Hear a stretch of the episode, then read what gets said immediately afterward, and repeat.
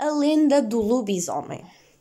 Reza a lenda que na freguesia de Vermoil, há muitos anos atrás, no, no dia da noite de lua cheia, um senhor muito conhecido e muito querido por todos transformava-se em lobisomem e andava a correr pelas, aldeia, pelas aldeias aqui perto e passava à porta das pessoas, passada meia-noite, e ao correr parecia que galopava como um cavalo.